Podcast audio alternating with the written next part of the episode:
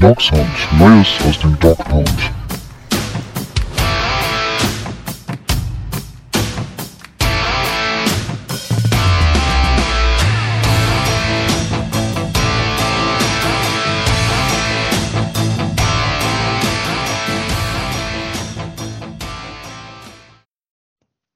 Herzlich willkommen zu einer neuen Folge Dog Sound. Die Cleveland Browns haben es wieder mal geschafft, und zwar einen Sieg gegen viele Widerstände geholt.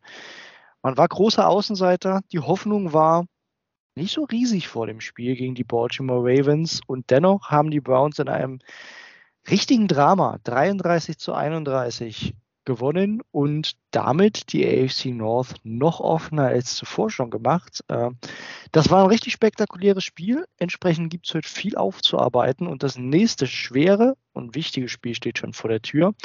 Deswegen volles Programm heute, Arne. Ja, was heißt denn das nächste schwere Spiel? Also, das wir sind auch 6 und 3. Wir, lassen, wir, ich, wir müssen jetzt aufs ganz hohe Ross sofort steigen, wo es mal gut lief, ne? Und sagen, ja, easy. Ja, genau. Das ist jetzt äh, so ein Spiel, hm, jetzt, also das, es wird schwer, aber das, jetzt, das darf nicht vermasselt werden. Vorher haben alle quasi ja, ja gesagt, ah, irgendwie 1-1 aus den beiden Spielen, haben alles offen. Das wäre jetzt Enttäuschung. 2-0, ne? aber das ist ja illusorisch und so.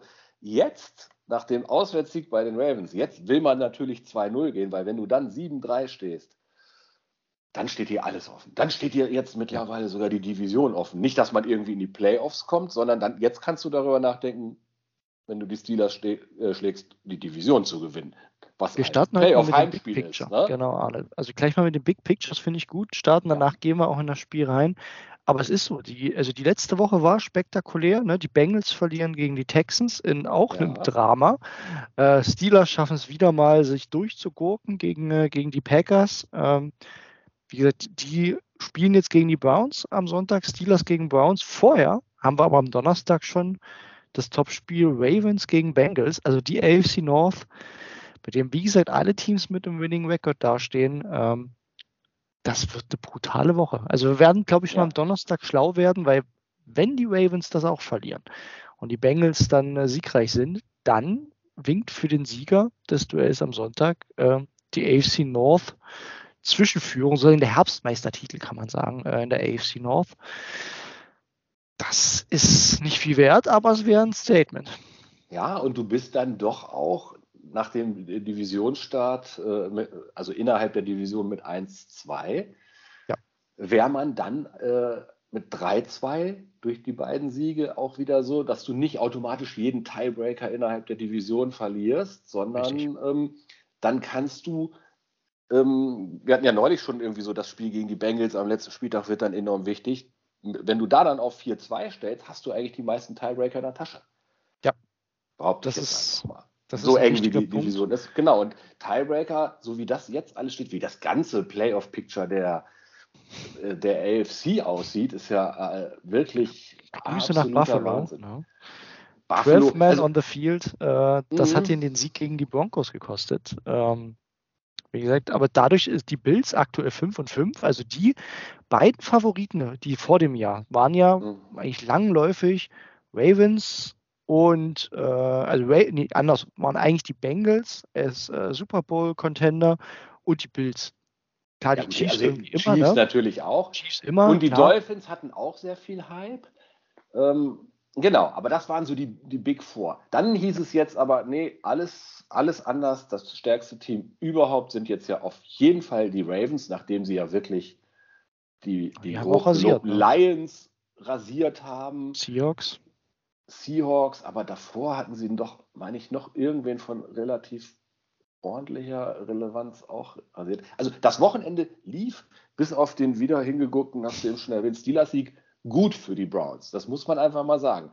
Es gab heute Nacht erstmal grundsätzlich den richtigen Sieger, auch wenn manche meinten, ach, hätten mal die Broncos verloren, dann wären sie schon tot gewesen und das ist dann ja der nächste Gegner. Nein, egal. Ne? Also ich glaube, dass da erstmal die Bills jetzt auch 5-5 stehen, ist grundsätzlich schon mal gut.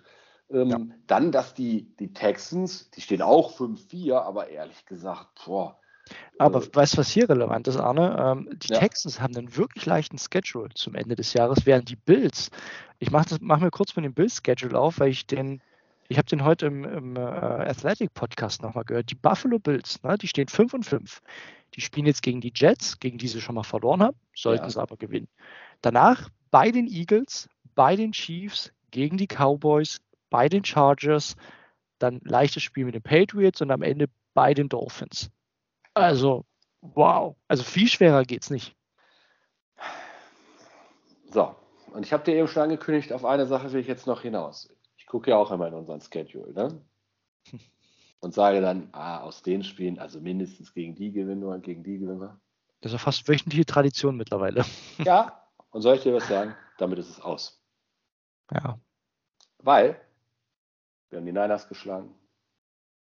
Die galten als das heuteste Team. Wir haben die Ravens geschlagen. Die galten als das heuteste Team. Wir haben einen Sieg gegen die Bengals. Ja, Joe Burrow hatte eine harte Wade.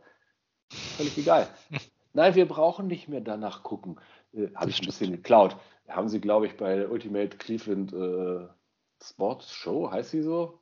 Naja, Adam the Bull sitzt da immer, äh, dann der eine von The Athletic, ähm, nicht Jake Trotter, er heißt so ähnlich. Jason Lloyd. Ja. So ähnlich heißt er gar nicht. Also der ist da äh, immer dabei. Jeff Lloyd, glaube ich, Jeff Lloyd, finde ich. Jeff Lloyd? Ja. ja. Du weißt jedenfalls, wen ich meine. Ne? Ja. Jay Crawford, der früher mal bei ESPN ist oft dabei und so. Und ich glaube, was, Adam the Bull hat einfach gesagt, vorbei. Aus. Wir brauchen uns keine Gedanken mehr machen über unseren Schedule oder so. Die Browns können einfach jeden schlagen. An dem Punkt muss ja. man jetzt einfach sein. Sie haben jeden geschlagen. Sie verlieren natürlich auch mal gegen vermeintlich schwächere Teams. Und deswegen ist es total egal, wer der Gegner ist.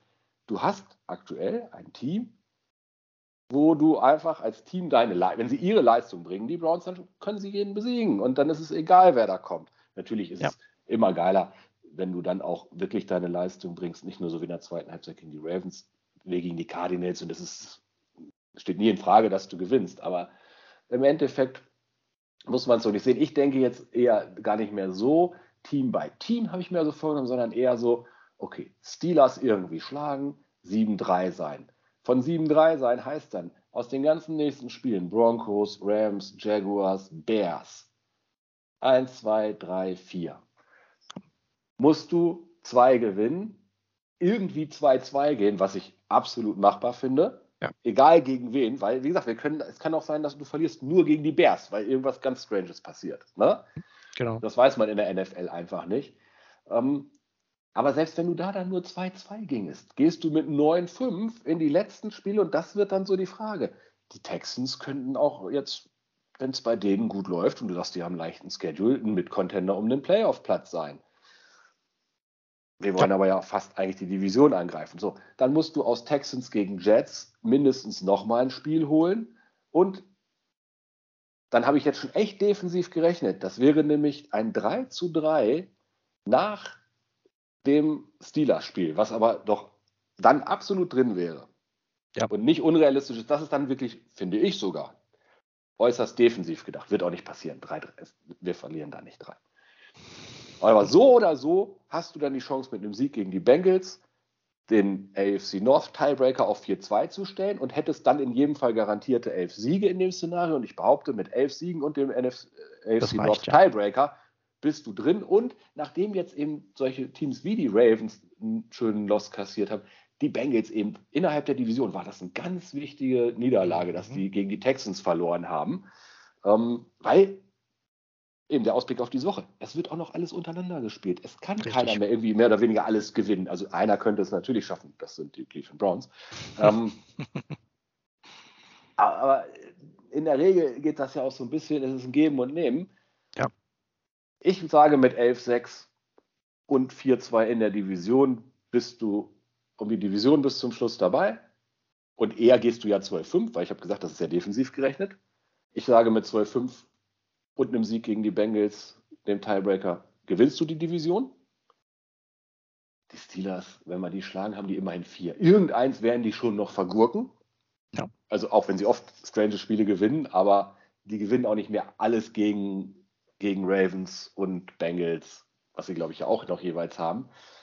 Ja, das sieht jetzt richtig gut aus, wenn, um Himmels Willen, jetzt nicht äh, ja, dieser wunderbare Sieg bei den Ravens beschädigt wird, dass du es wieder irgendwie gegen die Steelers vergurkst und ja. ah, die Steelers äh, sind aber genau das Team dieses Jahr, das sich durchguckt. Angst und Bange macht, dass genau sowas ja. passieren könnte. Ja. Also es ist kein Selbstläufer, deswegen fand ich es gut, dass wir mal mit dem Big Picture starten. Und Arne, ich glaube, es ist aber auch dennoch wichtig, wir sprechen, glaube ich, am Ende noch mal ein bisschen näher über die Steelers.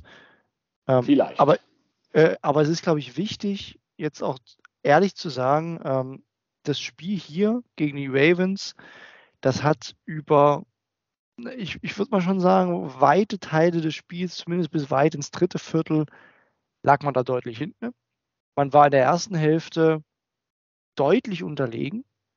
Also wirklich so, dass man sagen könnte, der, der, der Score in der ersten Halbzeit mit 17 zu 9 für die Ravens, der war absolut schmeichelhaft. Das hätten auch locker drei oder vier Scores sein können im Unterschied. Also das war ein Spiel, wo die Browns halt äh, sich zurückkämpfen, weil sie aber auch, man, man, muss was sagen, wieder Schwierigkeiten haben, äh, ein Spiel zu starten. Und da würde ich be gerne beginnen in die Diskussion. Ich meine, das, das zweite Play ne, beginnt mit einem Pick Six. Das ist jetzt ein Play, was, wo ich meine, wo meine Tendenz ist zu sagen, Chapeau Kyle Hamilton, das war herausragend äh, antizipiert und gesehen. Das ist einfach die Klasse, die auch die Ravens Defense mitbringt. Aber das heißt ja nicht, dass die Browns in den ersten Drives, ne, das war, ähm, das war wie gesagt der Touchdown der Ravens, dann ein Field Goal Drive, Punt, dann wieder ein Field Goal Drive, wieder ein Field Goal Drive. Also man hat den Ball bewegen können, aber tatsächlich kein Touchdown in der ersten Halbzeit. Immer wieder durch auch Flaggen zurückgeworfen. Also der Start ins Spiel der war gerade offensiv wirklich schwierig. Ja, aber es gab Menschen in unserer Chatgruppe, die haben nie die Hoffnung verloren. Ja. Es gab auch welche, die haben sich schon in Garbage Time gesehen. Ich werde hier keine Namen nennen. Ja, ja war die beste Garbage Time, die ich je gesehen habe, muss ich tatsächlich sagen. die begann also, bei mir im zweiten Viertel, die Garbage Time. So, dann der, also ich hatte es auch einmal abgeschrieben, das Spiel, als nämlich man sah, wie sich PJ Walker an der Seitenlinie warm machte und man so vor den Browns Beat Reportern zeitgleich las, Deshaun Watson ist übrigens noch nicht, ist gar nicht aus der Kabine wiedergekommen. Da dachte ich, alles klar, Game Over. Ja, also mit PJ Walker machen wir uns auch nichts vor. Ja. Du, du holst gar nichts. Und das fand ich auch jetzt schön äh, rausgearbeitet. Ähm, von der Ultimate Cleveland Sports Show, ich hoffe, sie heißt wirklich so, die gesagt haben, Deshaun Watson hat eine sensationell gute zweite Halbzeit gespielt, 14 von 14. Ja. Und die auch einfach gesagt haben, das Ding war. Ein einziger Pass davon, der nicht ankommt, hätte dich wahrscheinlich schon gekillt. Ja. Es war alles stimmt. so darauf, es, es musste alles klappen. Es, ne, ein ein Incomplete Pass bei 2019 oder ne, das waren ein paar. Äh, es musste alles hinhauen und damit hat es dann irgendwie noch geklappt. Die einzige Luft zum Atmen, die man nämlich ein bisschen hatte, die man sich äh, genommen hat, war ja dieser Muff Punt. Weil du warst eh schon weit hinten und hast dann noch diese Katastrophensituation, dass du eine eigenen 10, ne? Ja, das Ding wegfallen fallen lässt. Und damit Durch den musste alles klappen. Durch den, ja, ja, ich glaube. Es ist schon ein großer Zufall, dass ein ehemaliger Ravens-Spieler in so einer kritischen Situation im Stadion der Ravens das Ding aus Versehen fallen lässt. Da kommt der Ostdeutsche mehr vorne für Verschwörungstheorien. Das, äh, das kann ja, ich nicht ja, das, das stimmt. Ich wollte gerade sagen, du, du kommst aus Sachsen, das merkt man sofort. Ne? ist, ähm, nein, ich glaube tatsächlich, dass das ein Faktor war dabei. Ja. Aber nicht aus Maurus Gründen, sondern ich glaube, er war ein Tuck vielleicht noch nervöser. Glaube ich. Auch. Als wenn das irgendwo gewesen wäre, sondern sogar bei seinem Ex-Team. Der ist jetzt noch nicht lange bei den Browns.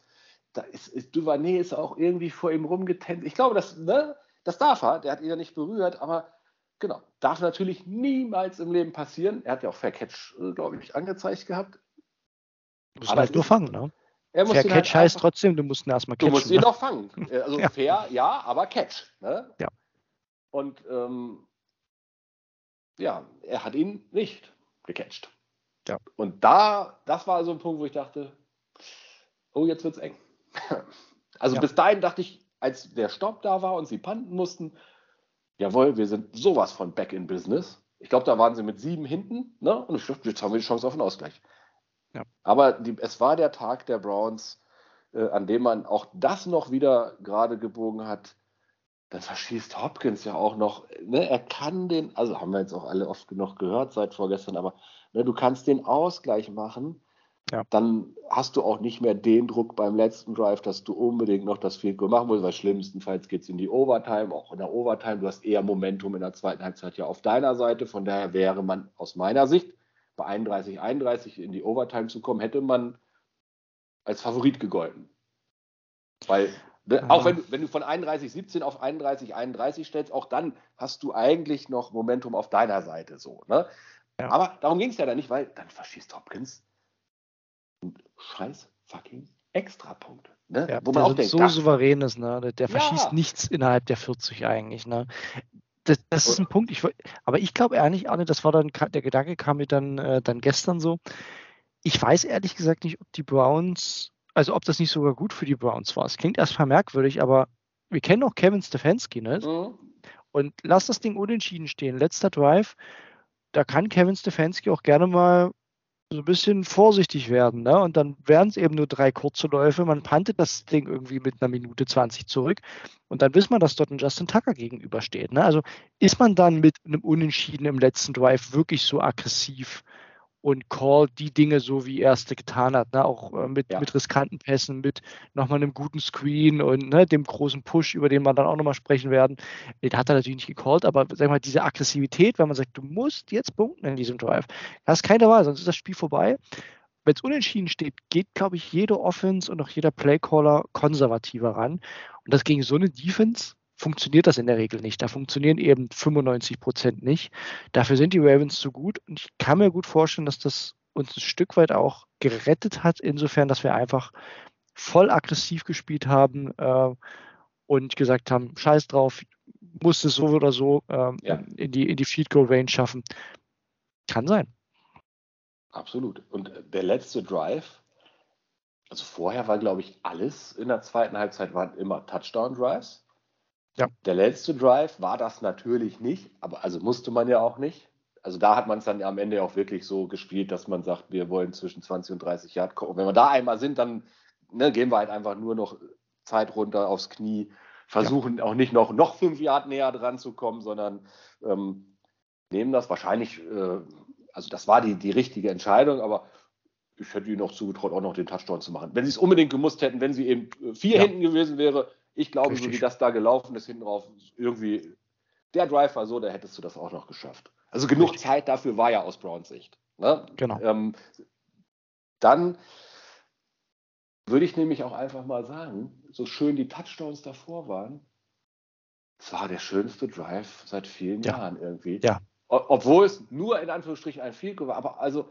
Aber mit einer Energie haben die gespielt. Ne? Also ja. man hat irgendwie gespürt, A, es klingt immer ein bisschen esoterisch, aber der Wille wurde natürlich durch dieses eine Play, ne, den Lauf von Jerome Ford und wie das gesamte Team, er wurde, glaube ich, nach vier oder fünf Yards gestoppt, also ein guter Lauf, aber er war gestoppt, wurde kurz nach hinten gepusht und wie dann die und dann Browns, hat Elijah Moore ja. alles nach vorne geschoben.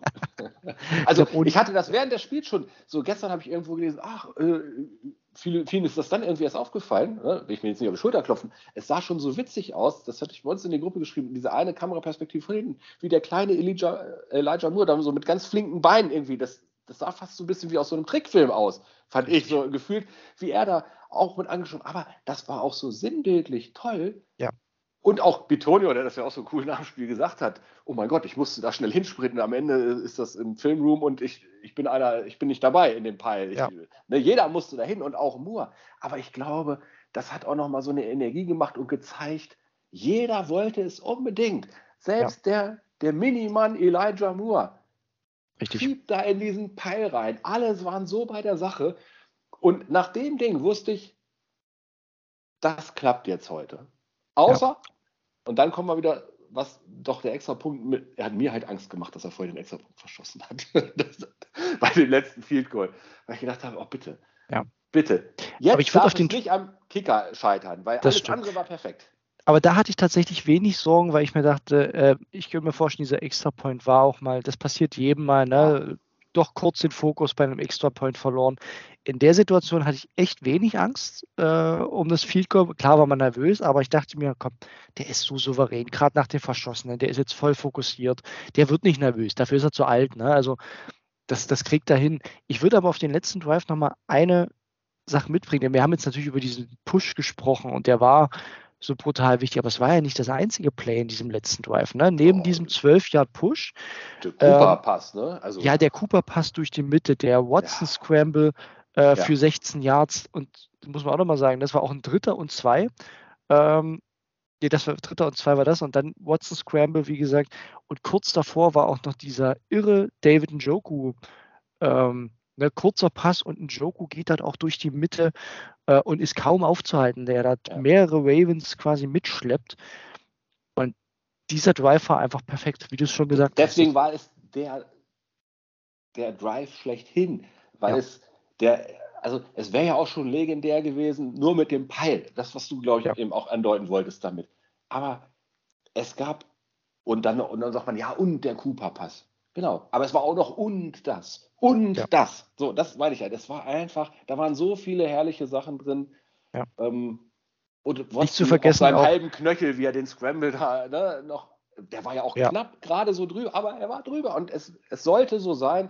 Auch der Fumble, der, der dann von Teller äh, wiedergeholt wurde, ne? das war auch in diesem Das Drive. 2019 überhaupt Richtig. War, das ist ja. auch so ein, so ein absolut so ein underrated Play dieses Spiels, jetzt, auch jetzt von uns gerade, das haben wir nicht gesagt, wie wichtig war es bitte von Teller, das ja, Ding zu sichern? Zu Richtig. Wie oft ist so ein Ding beim Gegner gelandet schon? Ja. Ne?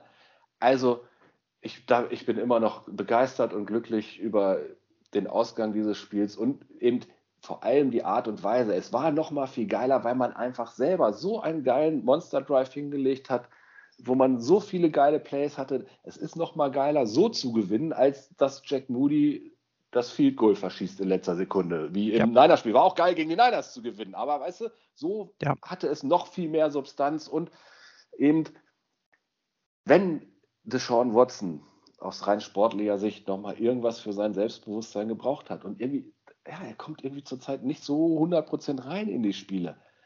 Ja. Aber das hat mir über den, äh, ja, über den Quarterback des Sean Watson schon einiges gesagt. Da so eine zweite Halbzeit in, in, in dem Szenario auswärts bei den Ravens, das dann so hinzuzimmern, da brauche ich jetzt nicht mehr sprechen. Wird er jemals wieder der Alte sein? Selbst wenn er nicht mehr der, der Houston äh, Watson ist, wenn er immer mal wieder so ein Spiel hinlegt, ja. das ist das, was du von einem Franchise-Quarterback sehen willst. Das ist einer der größten Siege abseits, sage ich mal, Playoff-Saison äh, bei, bei den Steelers der Browns seit äh, Dekaden. Ja, Dieses Auswärtsspiel mit so einem Comeback bei den. Oder für Watson eins der, der größten Spiele, muss man ja. so einfach sagen. Ne? Also, der hat jetzt auch, klar, in Houston auch gute Saisons gehabt und starke Einzelspieler, aber so ein Statement-Win nochmal, so ein Comeback. Ähm, wir, ich finde es auch wichtig, Jan, das will ich auch nicht unter den Tisch fallen lassen. Ich habe zur Halbzeit noch richtig über ihn geflucht, habe auch gesagt, das, das ist es nicht. Ähm, klar, der Knöchel spielte da eine Rolle irgendwann, aber der ist auch einfach, glaube ich, äh, eins von acht gestartet bei den Pässen. Eins von neun. Oder sogar, eins von neun, ne? Wer, mhm. da, hat, da hat Lamar Jackson schon die ersten 130 Yards geworfen und man hat da mal die beiden Statistiken nebeneinander gesehen. Da dachte ich mir auch so, Mensch, was ist mit, mit so einer Leistung gewinnst du halt nichts, wenn du so startest. Am Ende kann man es gewinnen, aber das ist auch wichtig es muss schon auch mal ein Spiel konstant durchgezogen werden. Ne? Also wir hatten es jetzt, ja. wir hatten es gegen die Cardinals, wie gesagt, da hatte man Verständnis, äh, erstes Spiel wieder. Ähm, jetzt startet er wieder mit 1 von 9, Pick 6 dabei, der, der nicht voll auf ihn geht, aber da waren viele Pässe dabei in der ersten Halbzeit, die wirklich off waren. Und die wirklich, da haben wir, ne, war ja diesmal ein Fox-Spiel, wo auch die Kommentatoren gesagt haben, ja, gib doch deinem Receiver zumindest eine Chance, den Ball zu fangen, ne, wo er die auch bei Plays, wo man wirklich mal was versuchen kann, einfach ins Auswirft. Ja, wobei ähm, die Fox-Kommentatoren, also Wilma ist schon auch so ziemlich der Ja, die haben auch viel Quatsch. Kompetenz, äh, die, die man bei Fox ja, hat. Also, aber bei Pan Plays hatten sie schon recht, ne? also wo, wo Cooper eben ein One-on-One Outside hatte und er die Backshoulder anwerfen kann und er das Ding aber eigentlich willentlich nach äh, ins Aus platziert. Die erste Halbzeit war einfach Kraut und Rüben und endete eben damit, dass du keinen Touchdown machst, sondern bisschen den Ball bewegen kannst, aber ehrlich gesagt auch viel durchs One-Game, was uns in der ersten Halbzeit gerettet hat. Und dann einen ganz anderen Watson in der zweiten Halbzeit hast. Und warum? Es braucht was? einen Spark. ja, genau. Also, vor dem Spiel wurde ich ja auch beschuldigt, für ein mögliches 0 zu 96 äh, verantwortlich zu sein von dir, weil ich äh, eigentlich immer traditionell zu einem Brown-Spiel pro Halbzeit eine Flasche Mountain Dew trinke.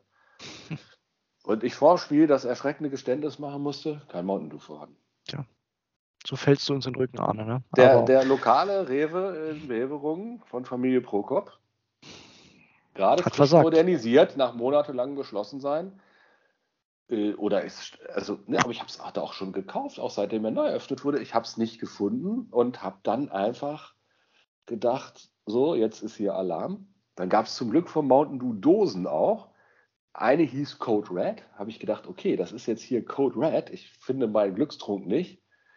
Und dann gab es eine, die hieß Spark. Und dann habe ich noch gedacht, das, selbst das kann ich mir so noch äh, hin nerden, dass es, dass es manchmal braucht es in der Halbzeit ja einen Spark. Das heißt, zu Spielbeginn wird Code, Code Red getrunken und zur zweiten Halbzeit der Spark getrunken.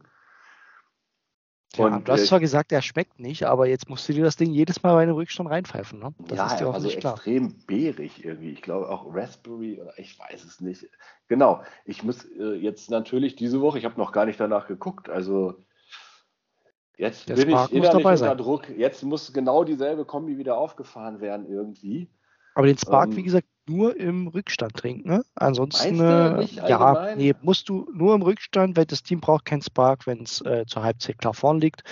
Das, das müssen wir einteilen. Also. Ja, und was mache, aber was, was ist dann die Alternative? Dann muss ich mir, falls es gut läuft, doch und ich sie wieder finde, ein ganz normales holen oder extra nochmal in ja. den Nachbarort fahren, um da danach zu gucken. So sieht's aus. Ja, es hilft nichts. Es ist ein Divisionsduell. Man muss schon, ähm, da wäre ich mal heute während des Fußballtrainings des Kindes einfach in Lautförde in den Rewe gegangen. Ja, das sind so die ganz großen Sorgen von Footballfans. Richtig, äh, ne? Unsere mit, Spielvorbereitung. Mit, mit äh, Nerd Voodoo arbeiten. Ähm, wen hatte ich denn oben an Karten am Fernseher platziert? Ja, doch zweimal Watson und Miles Garrett. Miles Garrett ist ja auch weiterhin ganz, ganz gut in Football. Ne? Ähm, so, ne? Ja, auch so ein, ja, Back-to-Back-Sets waren das ja fast von ihm zwischenzeitlich ja. war, was auch zu dem Zeitpunkt auch ganz wichtig war, ne? dass man ja. da reinkommt.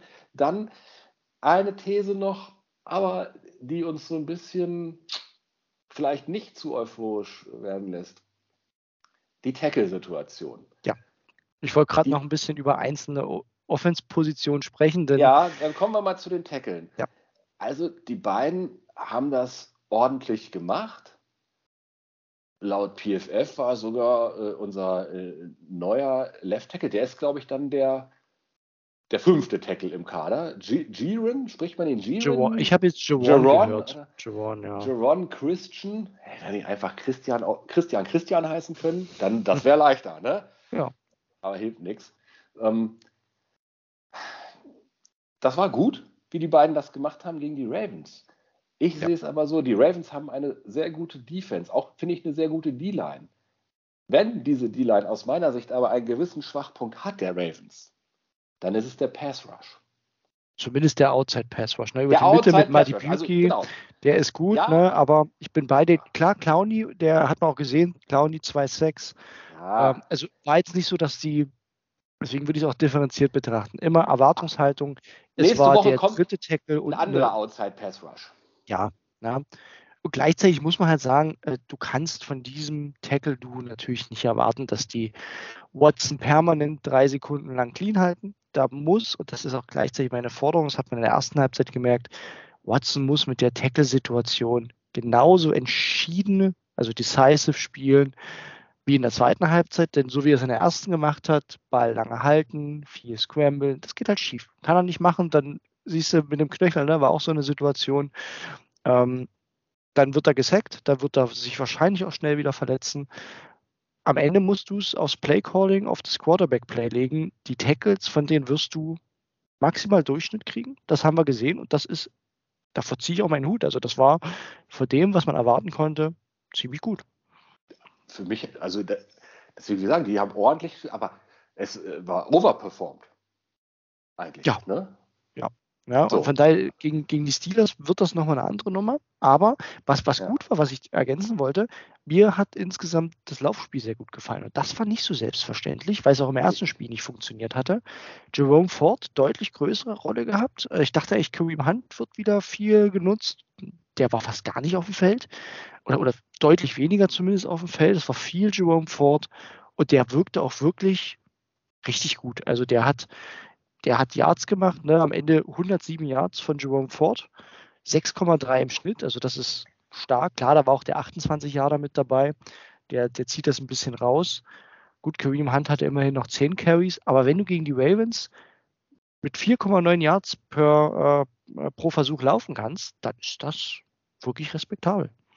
Ja, Jerome Ford war, hat auch absolut über den Erwartungen performt ähm, die hatten ihn auch schon ein bisschen so zerrissen ne? und gesagt, ja. hm, tja, ist äh, irgendwie eine Enttäuschung bisher gewesen. War es äh, auf jeden Fall bisher War's auch. Aber ja. gegen diese Ravens Defense, ähm, ja, Rockwin Smith, ne, der angeblich beste Linebacker der NFL gegen den Lauf.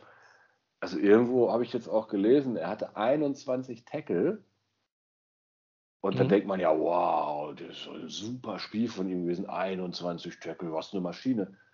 Aber nichts davon vor Loss. Ja. Nichts irgendwie früh gestoppt. Nur, also absurde Quantität und nichts sah danach aus, dass das der beste Linebacker der Liga gegen den Lauf ist. Also muss ja. man auch einfach mal sagen. Dafür, dass er auch vor und nach dem ersten Spiel dermaßen der hat die Browns auch. Ich habe die ganze Zeit überlegt, ob ich Fresse sagen darf oder Maul sagen darf oder die Gosche, aber er hat seinen Mund sehr weit aufgerissen, ja. Und, und, das haben die Browns ja auch im Nachhinein ne, ja. wirklich genutzt. Also das, das vergessen unsere Spieler nicht. Und das ist auch dieses Jahr so ein bisschen die Attitude, zu sagen, ja, provoziert uns gern. Das hat super geklappt schon äh, mit anderen Spielern, die ähm, sehr arrogant vor, vor dem Spiel waren. Und das hat bisher immer wirklich äh, ja, schön zurückgeschlagen. Ähm, ja, von daher nehmen wir das gern mit. Ich würde kurz einen Blick aufs Receiving Core mit dir ähm, werfen. Arne, müssen wir, glaube ich, nicht zu lang betrachten, weil es war ein gewohntes Bild. Mary Cooper, das Go-To-Target. Dazu aber auch wichtig, äh, ich, ich, fand Elijah Moore wirklich gut. Der hatte ein paar richtig wichtige Catches. Der war auch gerade in Third Downs öfters mal das Target. Endlich mal ein Touchdown. Endlich mal ein Touchdown, hat mich auch sehr gefreut. Und äh, David und Joe, also ist die drei und sonst nichts war das Motto ähm, im Passing Game. Nein, nein, nein, nein. Also ich glaube wieder, Tillman hatte drei Targets für, für keinen Catch, hat aber meiner Meinung nach auch eine sehr wichtige Flagge gezogen wieder. Ja, das ja. sind auch Yards. Ne? Also das muss man ja. mal sehen. Der und Block war natürlich monstermäßig. Zu dem wollte ich jetzt kommen. Er hat das geilste, aber auch das mit Abstand dämlichste Play gemacht, weil wenn die Schiedsrichter mies drauf sind, kriegt er erst eine Flagge wegen Blindside-Block, wo dann jeder von ja. uns sagt, hey, da muss man doch nicht Blindside-Block callen. Passiert aber manchmal, dass sowas Richtig. passiert. Und eigentlich, das hat mich sehr gewundert, dass er nicht wegen Taunting eine Flagge gekriegt hat. Ja, weil er sich so drüber beugt. Ne? Ja, und so, also es war so ja. geil und ich fand auch das Taunting so geil. Ich, ich, hab, ich feiere ihn dafür und ich fand es super, aber sowas hätte ich lieber gesehen, wenn es gerade 27 zu 0 steht. Ne? Es war nämlich eben auch, ja, bei allem, wie sehr ich ihn dafür liebe, dass er das so gemacht hat, ähm, mit einem Ravens-Spieler, ähm, auch unfassbar dämlich. Ja. Also muss man differenzieren. Es war so ein Play, was man auf Twitter natürlich hype, weil er den Spieler ja. wirklich zerstört hat. Aber ich sag mal, im Receiving Game spielt er einfach keine Rolle. Ich glaube, die drei Targets waren auch häufig die, wo Watson das Ding einfach wegwirft. Und dann muss man auch, also ja. Target in Anführungszeichen. Aber die Flagge. Also, ja, na, von daher es ist aber eine, eine, sehr dünne Show und ich, ja, wie gesagt, Donovan Peoples Jones ist nicht mehr da. Ähm, David Bell aktuell noch verletzt. Er macht genau das, was der diese Saison bisher auch gemacht hat. Und von daher ist es okay. Du hast jetzt den, den Rookie und er sieht jetzt das Feld als Rookie, das, was ja auch erstmal total wichtig ist für ihn. Auch wenn er nicht ja. die großen Targets erstmal kriegt.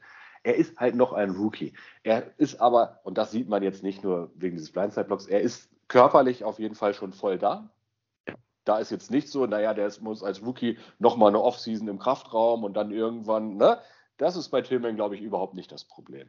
Richtig. Ähm, genau, der muss jetzt ab und zu auch nochmal einen, einen Pass kriegen und fangen, so. Aber da hatte äh, Donovan Peoples Jones ja bisher auch. Ich glaube, der war mit, mit zweistellig Yards äh, nach ja, hat auch keine Rolle ne? gespielt. Ne? Aber genau. es ist halt, es fällt halt einfach auf, dass, und ich erinnere mich immer wieder an, wie wir vor der Saison gesagt haben, Mensch, das Receiving Core der Browns, so schön breit, ne? Jordan Akins yeah. jetzt noch geholt und hier David Bell und Tillman ist endlich X-Waffe.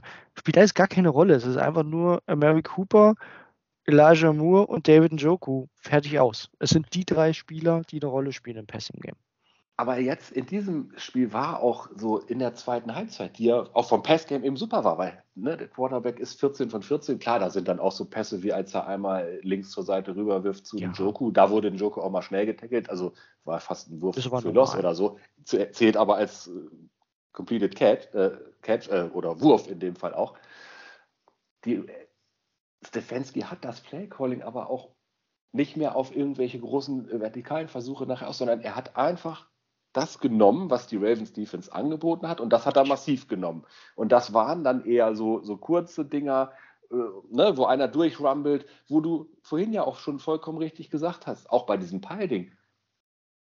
Wenn ein Jerome Ford gegen die Ravens durch die Mitte vier hart erkämpfte Yards läuft, ist das auch ein ordentlicher Lauf. Dann musst du das auch nutzen. Das, das ist so. tatsächlich so. Ne, wenn der nach vier zu Ende gewesen wäre, hätten wir immer noch gesagt, ja, okay, weiter, weiter. Das, die kommen doch voran mit dem Laufspiel. So war es ja. natürlich viel geiler, dass sie ihn gleich am Ende, weiß ich nicht, wie weit das dann wirklich ging, waren es 15 am Ende oder so, ne? Aber ja. Und ne? gleichzeitig, Arne, das wollte ich auch nochmal ansprechen, weil das Playcalling, das kann man schon differenziert sehen für dieses Spiel. Ähm, ich war in der ersten Halbzeit auch nicht zufrieden, aber jetzt im Nachhinein muss man auch ehrlich sagen, diese Ravens Defense, das war äh, oder ist immer noch eine Top 3 Defense in dieser Liga. Und was die halt machen, im Vergleich jetzt auch zu den Cardinals spielen und was man vorher gesehen hat, du kannst halt das, was die Browns sonst so stark machen, das Screen Game, das kannst du eigentlich nicht machen, weil dafür ist diese Defense zu schnell in der Reaktion, hat, auch wirklich auf Linebacker und Safety Level zu clevere Spieler, die dir solche Plays zerstören. Das hat man auch gemerkt. Wir hatten, glaube ich, nur ein oder zwei Screens, die waren dann aber gut gesetzt. Mhm. Und folglich ist dein Playbook einfach eingeschränkt gegen so ein Team. Du kannst nicht lang werfen, weil das hält deine O-Line nicht aus. Ne? Wenn du lange, ja. langes Dropback-Passing-Game hast, kannst du nicht machen. Und du kannst auch nicht groß Screens oder ähm, Play-Action machen, weil da reagieren sie einfach sehr schnell und sind wirklich gut gegen solche Spiele, Spielzüge. Und dann ist das Playbook einfach klein. Das ist und, und aus dieser Erkenntnis hat Stefanski, er hat diese Erkenntnis, fand ich, gut umgesetzt ja, und hat das Maximale rausgeholt. Und wie gesagt, genau. wir haben doch nicht gepantet. Wir hatten nur dreimal den Ball. Ne? Ja. Oder und dreimal. Man muss auch immer ja, sagen, Touchdowns Vergleich zum ersten Mal. Spiel, wir haben im ersten Spiel drei Punkte gemacht, klar mit dem Rookie Quarterback, aber das war ja eine mal, vergleichbare Situation trotzdem, ne? wo du sagst, du hast einen Quarterback, bei dem du auch nicht so ganz sicher sein kannst und eine jetzt noch wackeligere O-Line. Und eben statt drei Punkte zu machen, haben die bei uns jetzt äh, 33 Punkte gemacht. Klar, mit Defense-Hilfe sprechen wir gleich drüber. Aber das ist ein 30-Punkte-Unterschied im Rückspiel auswärts. Also hat Kevin Stefanski ganz klar gelernt, sein Konzept umgestellt und es hat funktioniert. Ja, also wieder auch da muss man einfach den Hut ziehen und sagen, Stefanski absolut. Hat gutes Jahr. Er, gutes er Jahr hat, das muss man sagen, das gibt es nicht oft nach Ravens Games. In diesem Spiel hat Stefanski Harbour outcoached. Ja. Absolut. Muss man so sagen. Ja. In der zweiten Halbzeit. So ein Rückstand da auch. Die Adjustments waren, waren ja. richtig gut, ja. So, und das machen wir erstmal. Arne, lass uns nochmal die Defense würdigen. Und auch hier müssen wir einen differenzierten Blick drauf werfen. Es war nicht das große Hurra, wie wir es gegen die Cardinals gesehen haben, wo man den Gegner zu null wegfegt. Das war aber auch zu erwarten. Dennoch, die erste Halbzeit war defensiv auch wirklich schwierig. Ne? Also man hat sie dann ein paar Mal gestoppt, aber es waren auch schon schnell Punkte, reichlich Yards. Die Browns Defense hatte wieder ein bisschen Probleme ins Spiel zu kommen. Und nicht wieder, aber man hatte einfach, ne, ähnlich wie, wie man es in den, in den Niederlagen hatte oder auch gegen die 49ers hatte in den ersten Drives, schon Probleme. Das war so mein Eindruck. Die Ravens machten das gut, unsere Aggressivität zu nutzen. Klar, ist eine gute Offense, aber fällt auch ein bisschen auf, dass die Defense anfangs, gerade im Scripted-Bereich, einfach Probleme hat. Ja, aber solange es sich so fängt wie dieses Mal, also Du, ja, aber du warst ja auch in der Defense wieder. Also zwischenzeitlich war, glaube ich, jeder äh, Starting Defensive Back auch äh, gerade vom ja. Feld oder so. Ne? Als ja. Delpit, da habe ich um Gottes Willen. Ward, da auch nochmal. Ja. Ronnie Stanley wünsche ich wirklich, dass er sich übel verletzt hat hinten raus. Ne? Für diesen mhm. Dirty Hit gegen Ward, wo er nur versucht hat, ihn zu verletzen aus meiner Sicht. Unterstelle ich ihm jetzt einfach mal. Hat er ja auch geschafft für das Spiel. Äh, Ronnie Stanley ja. wünsche ich die Pest an den Hals und nichts anderes dafür für den Rest der Saison. Möge er viele Wochen ausfallen jetzt, denn das war Karma. Ja, also das war ein absolut ekelhaftes Play von Ronnie Stanley äh, gegen Ward, halt, der, ja. der, halbwegs glimpflich davongekommen ist. Äh, Keine ne? Concussion, Keine Concussion ja. und nur also ne, Nackenverletzung der doch leichteren Art, war aber out for the game. So, ja. das ist dein bester Corner. Martin Emerson sah am Anfang schlimm aus. Ja, der hatte richtig Probleme zu Beginn. Ja. Ähm, dann in Newsom wusstest du nicht, wie kommt der wieder? Am Ende wussten wir, oh, hervorragend. Ne? Also gerade mit dem Pick Six natürlich. Ähm, ja, aber es war auch das erste Spiel von ihm seit einer längeren Verletzung und davor war er auch mal eher Licht und Schatten auch. Ne? Ja. Also von daher, ähm, Thornhill musste dann verletzt runter. Dann ging auch noch Delpit an die Seitenlinie. Also da war tatsächlich nicht mehr äh, viel über. Ja, Mike Ford, also ich sag mal, wenn Mike Ford 52 Prozent der Snaps spielt, ist das nicht der Plan, ne? muss man einfach so sagen. Der ist eigentlich für Special Teams da. Ja. Der hatte halt tatsächlich, also der hatte die Interception, die er auch bombastisch gefangen hat. Ne? Fährst der du eigentlich fort? super Spruch. Mike? Ich habe nur darauf gewartet, Arne. Nee, ich fahre ich fahr Skoda. Also wir haben leider keinen Spieler, der Skoda heißt. Von daher. äh, aber ich sag mal, ne, das ist nicht der Plan, Mike Ford 28 Snaps und damit 50 Prozent äh, des Spiels spielen zu lassen. Es ist auch nicht der Plan, die Anthony Bell, der war am Ende auch noch drin, äh, für relevante Snaps darauf zu haben. Äh, hm. das war schon, das war dünn, ne? insgesamt auch äh, was wir gesehen haben, das fand ich auch interessant, viel Defensive Line Rotation. Gerade auch in, äh, auf der Edge-Position, da haben sie ordentlich rotiert. Ah, aber an einem Punkt diesmal nicht. Da habe ich extra mal drauf geachtet, weil ich schon im Spiel das Gefühl ja. hatte, Miles Garrett ist diesmal einfach drauf geblieben. Ja. ja. Da haben sie wahrscheinlich gesagt, komm, hopp oder top. Den, da können wir jetzt auch nicht sagen, wir müssen ein bisschen seine Snaps steuern, die Saison wird noch lang. Du brauchtest ihn, ich glaube, der hatte über 90 Prozent, was er noch gar nicht hatte in diesem ja. Ne, oder? Also da hat man einfach gesagt, das geht nicht anders. Und ja, das, war, das, ist dann auch ja. so in so einem Spiel. Ne? Und er hatte wieder in der zweiten Halbzeit seine, also die erste Halbzeit war sehr ruhig von ihm, von Miles. Ne? In der zweiten dann gerade diese Sequenz äh, Back-to-Back-Sex, das hast du erst schon angesprochen. Mega wichtig. Ein wichtiges ja. normales Tackling hat er danach auch noch gemacht. Das ist ja auch nicht immer so, dass das Edge Rusher unbedingt so machen. Äh, genau, er war dann, als es drauf ankam, auch einfach da. Ja. Und folglich, wenn wir das mal, wenn wir das mal zusammenfassen, es gab diesen ersten Drive in der zweiten Halbzeit, wo die Ravens wirklich marschiert sind und wo ich auch gesagt habe, Arne, da erinnerst du dich vielleicht noch dran, ne? man geht mit 17 zu 9 in die Halbzeit. Arne hat noch äh, gesagt, ach, Field Goal reicht, ne? Du, kann, du, kannst ja im dritten stoppen. Dann passiert eben genau das, ne? die marschieren 78 Hertz für den Touchdown, dann steht es 24 zu 9. Das Spiel ist gefühlt meilenweit weg. Und dann schafft es aber die Defense, ähm, ne, schnell einen Punt zu erzwingen, nachdem wir den Touchdown gescored haben. Ja, ne, dann gab es, wie gesagt, den Muff Punt und den Touchdown. Der aber auch, Anne, das ist vielleicht noch ein guter Punkt, wenn wir drüber sprechen. Ähm, dieser Muff Punt und der Drive danach, den hätte man ja gestoppt. Aber. Flaggen waren das einzige Thema, was in der Defense so kleiner Wermutstropfen war. Ne? Da hatte man ein paar Undiszipliniertheiten von JOK, von Emerson. Die gegen Thornhill fand ich aber auch äh, lächerlich. Ja. Eng die, danach, die danach war okay, aber die eine war auch, also da, ja. Ja. Ja. Aber dann ist die Defense wieder drauf, ne? Und klar, man hätte auch diesen Muffed Punt äh, Drive gestoppt. Hat am Ende wegen den Flaggen nicht funktioniert. Dann die wichtige Interception von äh, von Newsom, der Pick Six, der uns Leben eingehaucht hat. Und dann schaffen sie es halt auch wirklich, ne, nochmal den Punt zu erzwingen mit nur sechs Plays und, und drei Minuten von der Uhr. Und damit hast du die Chance gehabt, äh, in den letzten 4 Minuten 55 diesen magischen Drive draufzulegen. Richtig. Ja. Und du bist den Weg gegangen. Als Cleveland ja. Browns. Nicht also toller Sieg. Nee, das sind wir halt nicht gewohnt, dass man äh, einen Game-Winning-Drive hat. Mussten wir aber doch jetzt schon oft sagen, diese Saison. Ne?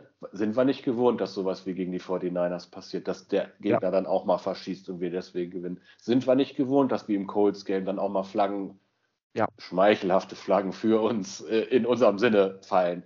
Sind wir nicht gewohnt. Hm, sollte das die neue Normalität sein? Also kam mir schon relativ oft vor, dass wir sagen mussten, hm, ne? Ja. Weiter so. Das, das ist so, ne? Die neue Normalität, schöner Folgentitel. Ähm, haben wir das gleich mit, mit abgehakt. Arne, der Sieg ist drin. Es geht am Sonntag 19 Uhr gegen die Pittsburgh Steelers. Gegen die haben wir im Hinspiel in einem unfassbar ärgerlichen Spiel verloren. Ähm, mhm. Das war das Spiel, wo sich Nick Chubb verletzt hat, also eh unter ganz anderen emotionalen Vorzeichen. Ne? Ich glaube immer noch, dass das wirklich einen großen Effekt hatte auf so ein Team, das einfach seinen besten Spieler verliert. Jetzt hast du sie zu Hause, die kommt mit breiter Brust, die stehen 6 und 3 genauso wie du. Aber, und das vielleicht auch mal, die Statistik liebe ich tatsächlich, ich glaube, das war jetzt das erste Spiel, in dem sie nicht komplett outgained wurden, wie man so schön sagt, also wo nicht der Gegner mehr Yards äh, erzielt hat und man trotzdem gewinnt. Das war ja wirklich äh, bisher, äh, wir haben in allen acht Spielen bisher weniger Yards erzielt als der Gegner und standen ne, 5 zu 3, mittlerweile 6 zu 3.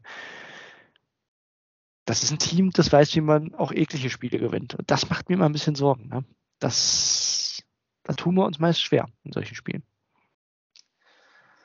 Ja, deswegen habe ich gesagt, also es ist wieder ein absolutes, äh, ja, gefühltes Playoff-Spiel. Ja. Pre-Playoff könnte man es vielleicht nennen oder so.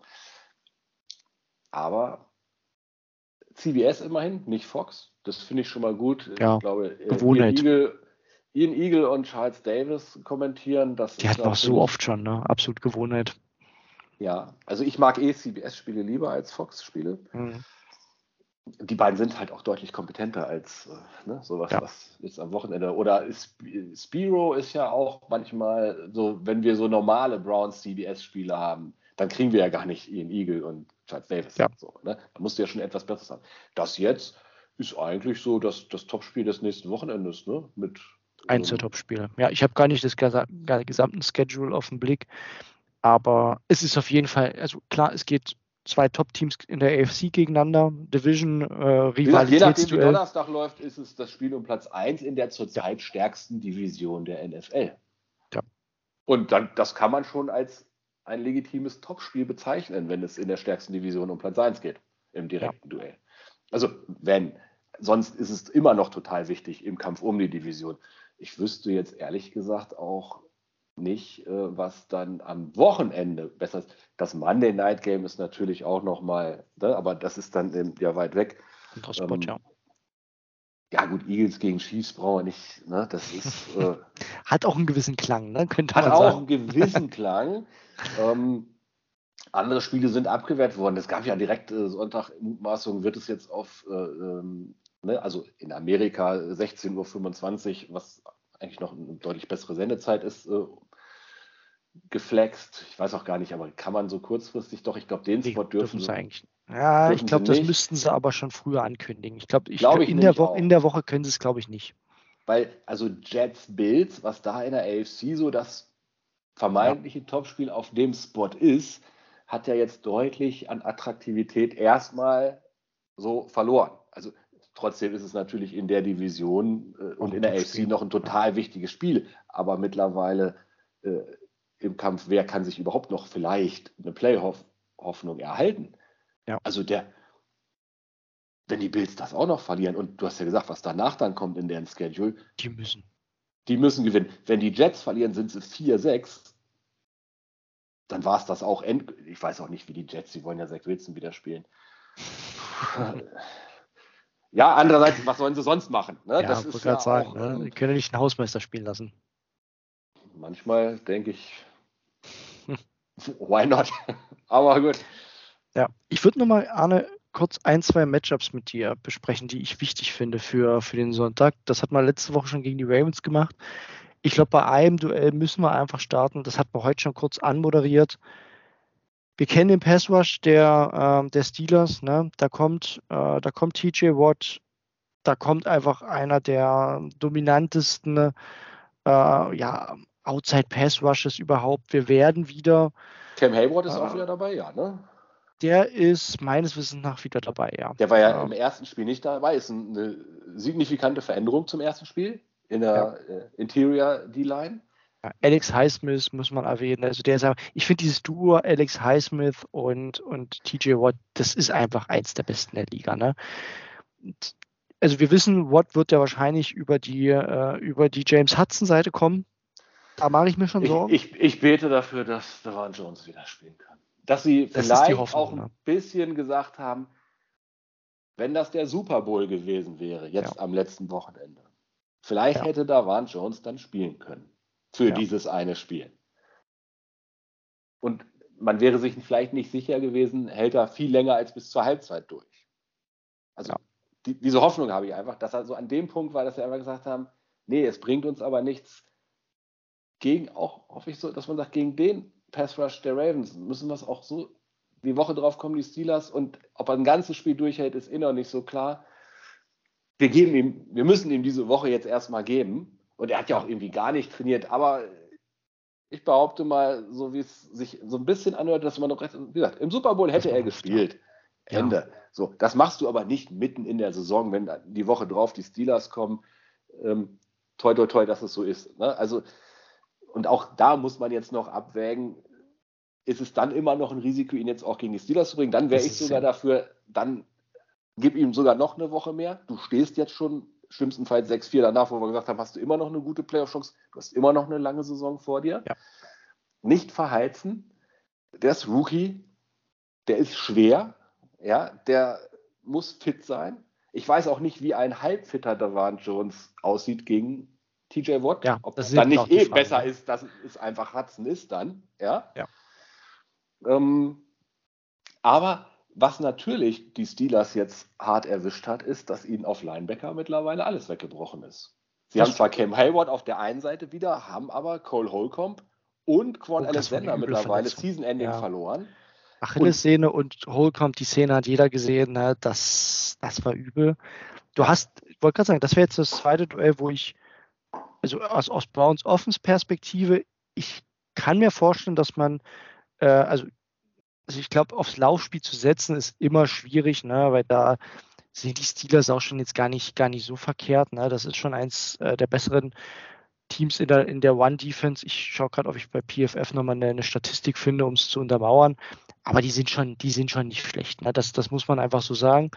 Und dann musst du halt im Kurzpassspiel entweder die eher eher okayen, aber nicht so starken Cornerbacks attackieren oder eben die Linebacker im Passing Game. Ich glaube, ein Joku sollte eine, eine wichtige Rolle spielen. Ähm, und dann musst du, ähm, musst du auch einfach die Mitte attackieren. Ne? Und das ist ja bei Watson auch immer so die Frage, wie gut sieht das über die Mitte? Jetzt im das letzten Spiel war es besser. Ne? Das wird dann eben die große Herausforderung. Und dann darf man auch nicht zu sehr rum. Das kann auch schnell mal irgendwie in Traffic da dann auch eine Interception geben. Ne? Also, ja. aber das, das ist jetzt der nächste Schritt, den man gerne nochmal von ihm sehen würde. Ne? Dass er Richtig. auch in der Mitte nicht mehr so hilflos aussieht, das hast du ja schon ein paar Mal eben zu Recht vorgehalten. Ne? Ja. Dass das noch nicht so richtig was war. Ja, neulich habe ich auch, also als ob Joey Porter Jr. der große Cornerback Messias jetzt wäre, waren ja manche. Der hat gute Ansätze, ne? aber ist, ja. glaube ich, gegen Mary Cooper bin ich trotzdem optimistisch, dass Mary seine Plays machen wird. Das, also das wenn, ist einfach so. Wenn der im 1 zu 1 gegen Joey Porter ist, würde ich auch ruhig ab und zu mal da hinwerfen an Watsons Stelle. Ja, ja. Dann, was ich tatsächlich die Knie stand habe, ob, ob Minka Fitzpatrick wieder fit ist, der war doch zwischendurch auch verletzt, ne? Ja, ich, ehrlich gesagt, ich habe jetzt gar nicht geguckt, aber den hatte ich jetzt eigentlich gar nicht mehr als Ausfall so auf der Agenda. Und ansonsten, also das ist so die, äh, die Browns Offense-Seite. Andersrum, äh, klar, ich, ich, werde jetzt nicht vor Schweiß ausbrechen, äh, wenn dort Kenny Pickett kommt. Das ist einfach immer noch eine ziemlich grausige Offense. Ich habe aber mittlerweile Respekt, Arne. Die etablieren ihr Laufspiel mhm. weniger mit Najee Harris, äh, aber mit Jalen Warren immer besser. Also Jalen Warren ist, ist äh, ne, wendigerer Running Back, der macht schon, also vor dem habe ich einen gewissen Respekt, weil sie den auch ziemlich gut mittlerweile einsetzen und eben nicht nur stur auf Najee Harris beruhen. Ja, ja, der war früh in der Saison schon, dass er irgendwie vier Yards per Carry hatte und Najee Harris gefühlt 1,8 oder so. Ne? Also ja. Deutlich explosiver, hatte halt noch nicht so den Namen, aber ähm, jetzt, der hat sich jetzt auch seine, seine Carries geholt da, darüber. Ja? Ich habe übrigens gerade nochmal gefunden, also Minka ist fraglich, äh, Minka Fitzpatrick. Okay. Kann aber sein, dass er gegen die Browns zurück ist. Also der ist bisher ausgefallen. So hatte ich es auch im, im, Hinterkopf. Kann sein, dass er gegen uns wieder spielt. Das ist natürlich auch eine, also der spielt gegen die Browns auch immer hervorragend, Fitzpatrick. Mhm. Der darf ruhig noch eine Woche aussetzen. Ich glaube, da schauen die Steelers auch ganz genau hin. Ja, aber ich also, denke, den werden sie auch versuchen, also irgendwie, gerade wo ihnen ja in der Mitte jetzt ne, die Linebacker ja. so weggebröckelt sind, ist ein Key-Factor für die. Deswegen, Aber dann ja. soll er halb angeschlagen kommen und dann muss ich ihn mal irgendwann nochmal auf den See treten. Ja. Und die andere Seite im Passing-Game, Arne, um das noch abzuschließen, also irgendwie spielt ja äh, gerade äh, George Pickens auch immer gut gegen uns und Deontay Johnson hat auch immer Plays gegen die Browns. Aber wenn man ehrlich ist, dort ist auch viel Streit drin, ne? wenn man gesehen hat, wie George Pickens dann mal allen entfolgt ist. Du musst defensiv natürlich wieder Druck machen. Das ist wie üblich das Rezept. Äh, ich glaube, Jim Schwartz wird ziemlich aggressiv gegen Kenny Pickett spielen. Und hier glaube ich aber auch in dem Spiel ist Aggressivität das richtige Mittel, weil dann zwingen halt Kenny Pickett, dass er dich schlägt durch die Luft, dass er mit Druck klarkommt und die One-on-Ones ähm, erzwingt. Denn je nachdem, wie die Cornerbacks aussehen, also ich glaube, das ist noch die letzte Frage, ist Denzel Ward fit? Ähm, Newsom sollte ja hoffentlich jetzt fit bleiben. Aber Denzel Ward wäre schon wichtig gegen die, äh, gegen den Pickens und Deontay Johnson. Also Pickens ist natürlich auch einer, so wie ich es eben andersrum gesagt habe, wenn die halbwegs in seine Richtung kommen, ja. der pflückt die halt auch den einen oder anderen 50-50-Ball auch immer runter als Offense. Ja. Ne? Da ist er einfach super. Richtig. Machen wir uns nichts vor. Wenn, ja. wenn Pickens da nicht völlig die Streuung drin hat, ähm, was zuletzt ja auch wieder solider aussah bei ihm, dann, dann wird George Pickens immer mal auch ein Ding für 35 Yards fangen. Richtig. Ja. Gut, Arne, ich glaube, das war so ein, so ein, kleiner Blick auf das Spiel. Also vielleicht noch, ich will keinen Tipp von dir. Mir fällt schwer zu sagen, ob das eher ein Low-Scoring-Game wird. Gefühlt müsste es das eigentlich, weil zwei gute Defenses gegen zwei eher strugglende Offenses spielen.